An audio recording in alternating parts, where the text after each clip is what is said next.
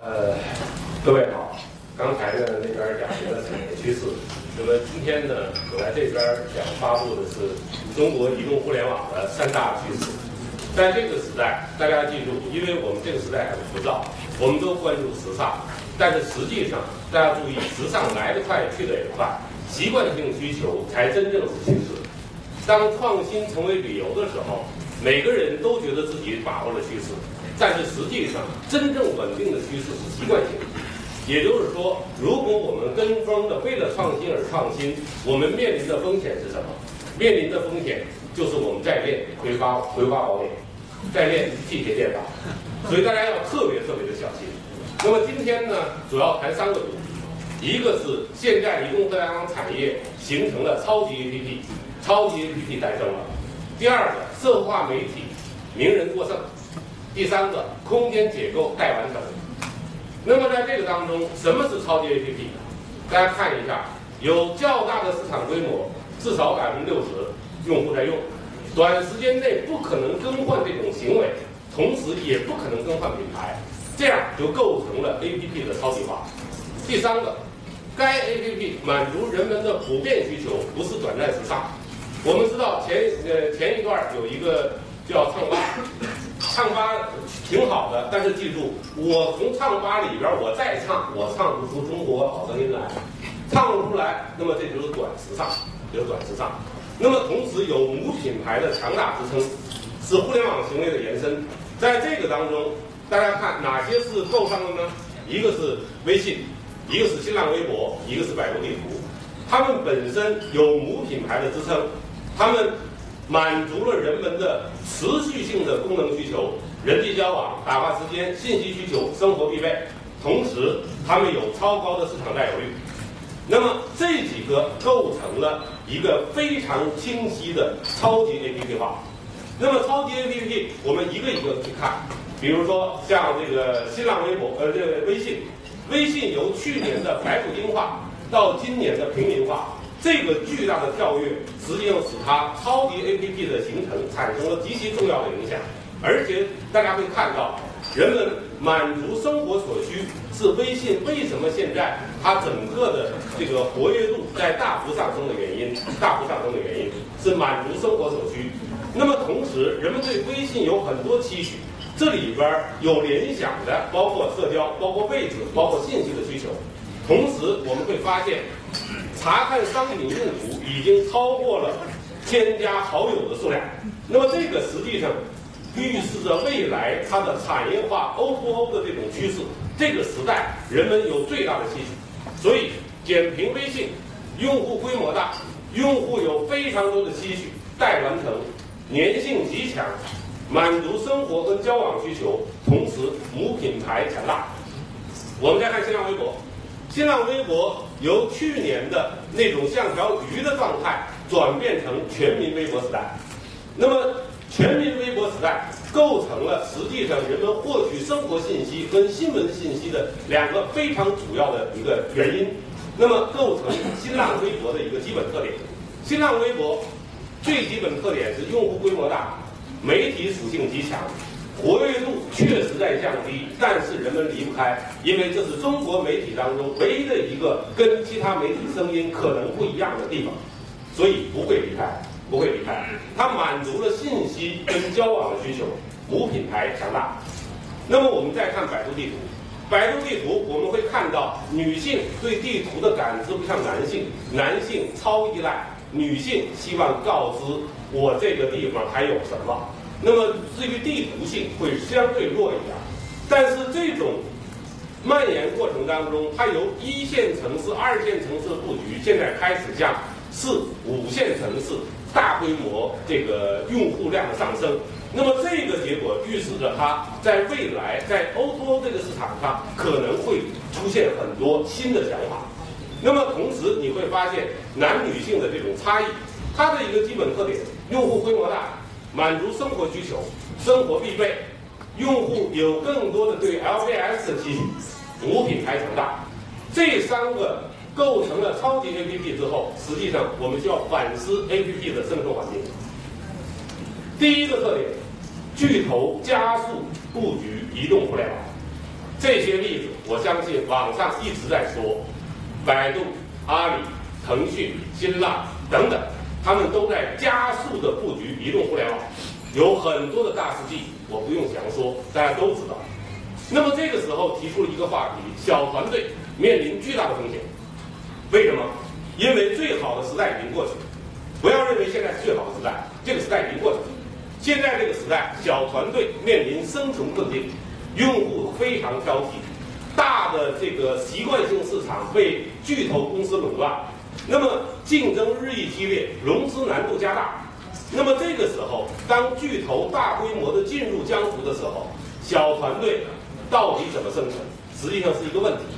在这个时候，问题谁也不知道解决方案是什么，但是这个背景已经确定，背景已经确定，也就是说最好的时代已经结束了。那么，在现在现有的模式当中，我们会发现，移动领域的并购潮当中，小型团队成为巨型产业链的一个环节，这个至少是一个出路，至少是一个出路。案例非常非常的多。那么大量的 APP 面临生存挑战。现在有多少 APP？现在大约有四十万到五十万个 APP。这么多的 APP，我们每天人平均最高用多少？十个。那么大家可以知道，它受限制，日流量、日活激活用户量的受限，使得大规模的 APP 用户流失。那么就出现了一个类似这个，我们看非洲草原当中的跳羚，我们迁徙，迁徙。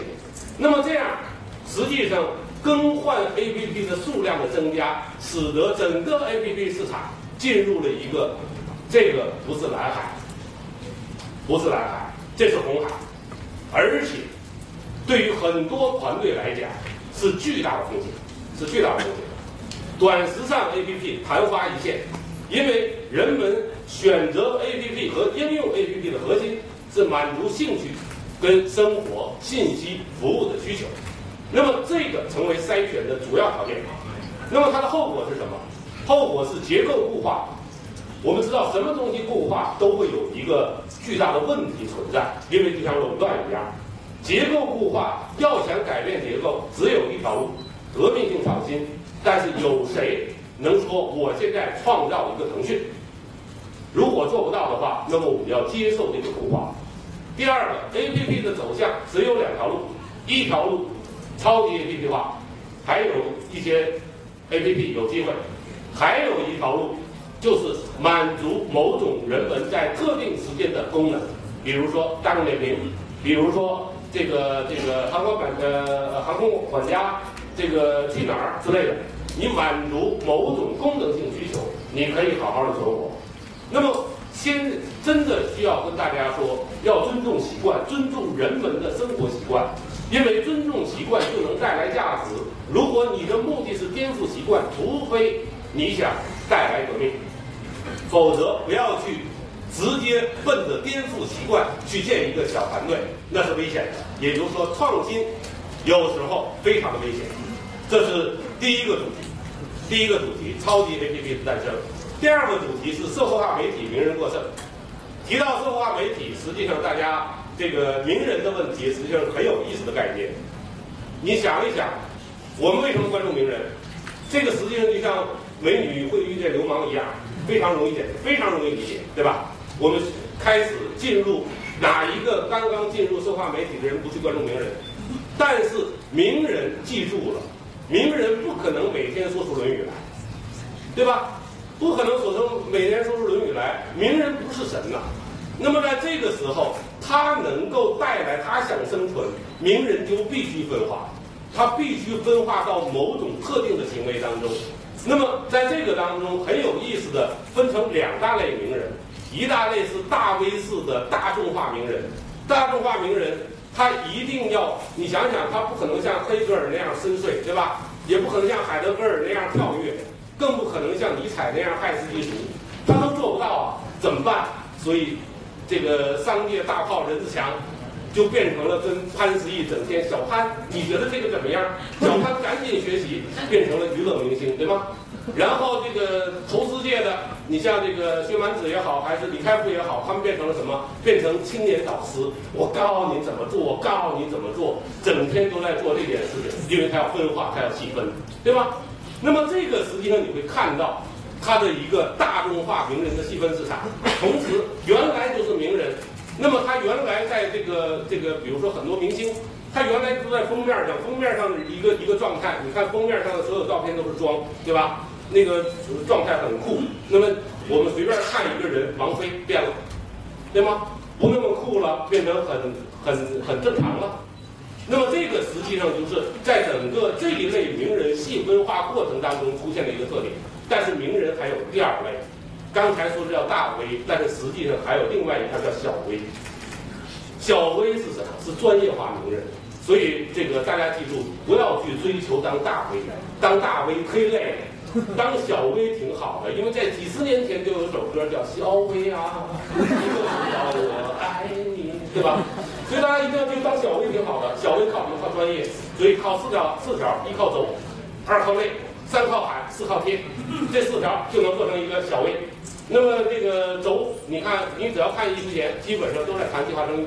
你只要看这个类的这个孙立平，每年都要提出几个重要的对中国社会非常有见地的论断类。那么还有一个靠喊，有一类人天天喊一个名词就能喊出一个名人来。那么还有一类呢靠贴，转转转，我就转别人，哎也能名人。所以这很有意思的一个状态，在这一点上。那么在这个时候，大家会发现名人在不断被解构当中，这个时代名人太多了。而且呢，另外一块草根名人都可以，谁都可能成为十五分钟的明星，谁都有机会。名人泛滥虽然没有存在，没有存在，但是名人泛滥。那么我们可以看，每天每个人成为十五分钟名人的机会都有，只要你有某种特别的行为就可以了，就可以了。那么真正的原来的传统明星只能弯腰下台，贴近生活，否则他不可能再成为明星。不可能再成为明星。那么在这个时候，名人的来源非常多元，靠钱、靠脸蛋儿、靠专业、靠名气、靠另类行为、靠突发事件，都有可能成为名人。所以这个时代大家要注意，名人多了，名人多了也就没那么名了，名人已经过剩了。也就是说，如果我们还在整天探讨说我用大 V 来转发来进行营销，效果越来越大。我相信，只要做这种营销的人，大家已经发现了，对吗？因为什么？因为名人太多了，这是在当今移动互联网趋势当中第二个重要的趋势。那么我们会发现，名人多，但是名人离我们越来越远。千万不要按传统的行为当中说媒体，我们是一种媒体行为，我是名人，我说什么，然后别人就听什么。这个时代不一样，这个时代不一样。社会化媒体的最本质的东西是亲近跟反馈。名人这么多的名人，哪一个跟我们亲近了吗？如果没跟我们亲近，没有给我们反馈，那么这个名人逐渐逐渐就变成媒体化。那么你就想一想，看这个任志强跟看人民日报没什么差别的时候，那么我们就可以知道他离我们越来越远。虽然表面上越来越近，表面上越来越近。那么这是第二个趋势，第三个。空间结构待完成，这是一个最最重要的趋势，因为我们知道，移动互联网，互联网改变了我们的一个东西，在整个人生当中最最重要的是时空，时间已经改变，已经解构完了，现在已经没有所谓黄金时间，八点二十变成了黄金时间了，对吧？七点半不是了，那么大家可以知道这是在变的。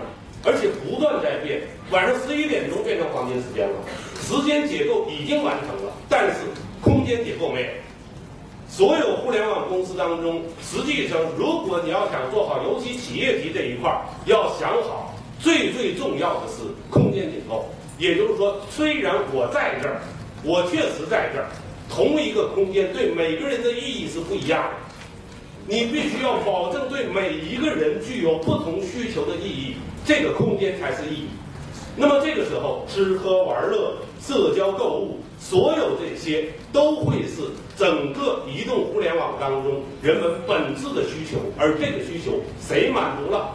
都在谈 O2O，都在谈整个的这个生活服务，哪一个真真正正的能做到位置的稳定的全方面的服务？动不动就是签到，对吧？签到，我当地主有用吗？我和这附近有什么朋友？你想想，这方圆几里内，你到一外地找到你的朋友这件事儿不容易啊，对吗？但是什么是容易的？这附近有什么？有什么需求？这是容易的。而人们对新空间越来越适应，LBS 的用户在激增，但是我在这儿，服务呢？服务没有跟上。哪一个公司你把这个这个本地化服务你做好了，腾讯、微博一定求死你。新这个这个百度的地图一定求着你，为什么？因为那是本质需求，那是人们生活的本质需求。所以单靠找朋友、单靠签到是没有意义的。有意义的是什么？附近的生活服务、附近的交通设施、餐饮、娱乐、优惠券等等这些出租车，你会发现人们的期许非常非常的强烈，而这个强烈就是要我们把原来那种大空间概念变成每个人可以在那个空间当中能够带来自己生存意义的那种生活本质的东西给拿出来，这是移动互联网未来发展当中最最重要的一种应用。我相信在这个里边，两个超级 APP 当中和这个呃刚才的百度的地图和和这个微信，还有新浪微博跟这个阿里合作之后，它是否能带来这种本质的变化，实际上是我们有很大的期许。当然，小团队在这一点当中融入产业链也是最容易的一个点。刚刚出版了两本书，这个希望大家指正，谢谢大家。